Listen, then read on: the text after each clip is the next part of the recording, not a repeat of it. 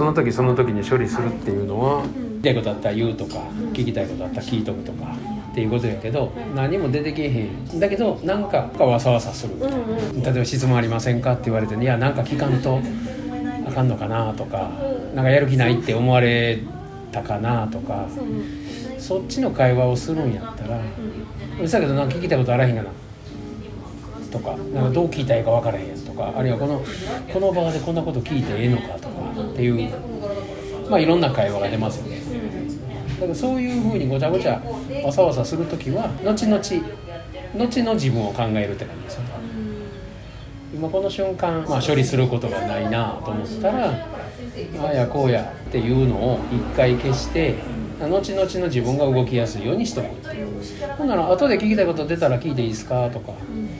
後で質問が出た場合には直接聞いてもいいですか？とか誰々さんご担当でとか後に自分が動きやすいようにっていう方を考えたいですよね。これも距離と時間の使い方ですけどね。だからそこでいっぱいいっぱいになってまた「いやそんな質問ないですか?」って聞かれてもなとか言ってあなたこで聞いて「出るかいな」とか言って文句になったりとか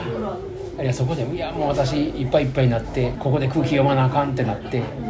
何も言われへんかったわ。まあ結局相手責めたり自分責めたりしてまうんですよね。それやったらちょっと先の自分になってみてでその時に気軽に質問できるようにしとく、あの時のこれですけどとかそうそうそう。今聞きたいこと出ないんですけど。っていう言い訳もいらないですよね。だから後で質問出てきた時にどないしたらいいですかっていうこれが質問やから。質問ないですかって言われて何にも出てきへんなっていう場合は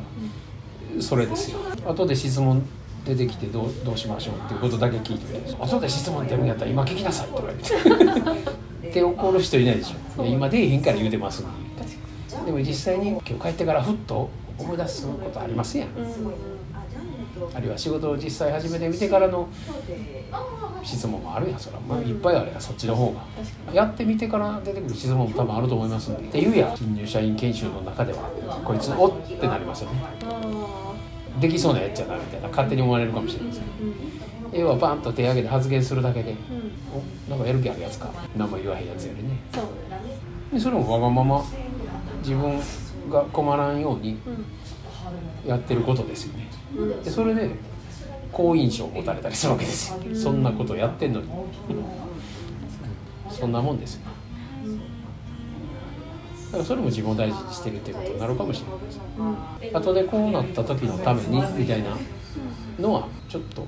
今言うとくことってが出てくるかもしれないですね